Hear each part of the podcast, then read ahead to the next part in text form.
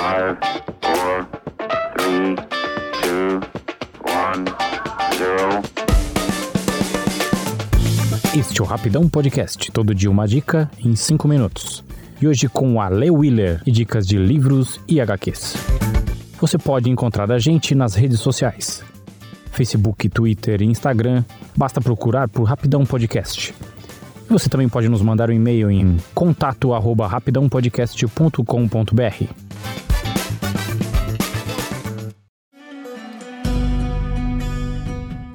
E aí, ouvintes do Rapidão Podcast, tudo bem com vocês? Seguem usando a máscara? Já tomaram a sua vacina?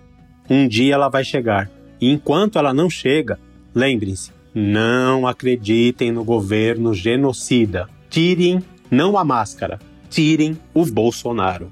Hoje eu trago para vocês Crônica de um Vendedor de Sangue, de Yu Hua. Quando nada mais resta, ainda temos o sangue em nossas veias. Seja ele o fluido que nos move ou aquele que nos liga por seus laços, de família ou parentesco. A visão de Hua engloba ambos. Do primeiro, se extrai a subsistência, posto que não há de onde tirar mais para bancar o sustento. E, do segundo, se extrai a força e o entendimento de que os laços humanos são feitos de sangue, suor e rios de lágrimas com ilhas de momentânea felicidade.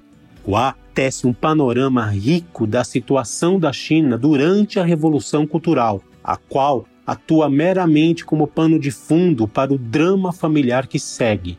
Não fosse sua destreza e agilidade de texto, poderia ser uma novela menor.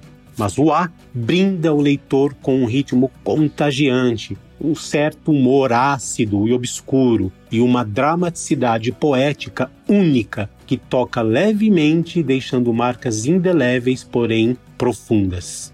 O ato de vender sangue, real durante esse período na China e ainda hoje praticado, mas na ilegalidade, ultrapassa a obtenção de dinheiro para comer ou ajudar numa emergência, tornando-se uma alegoria bela sobre como cada um de nós dá seu sangue, entre aspas, pelo amor, pela família, pelos amigos ou apenas para sobreviver.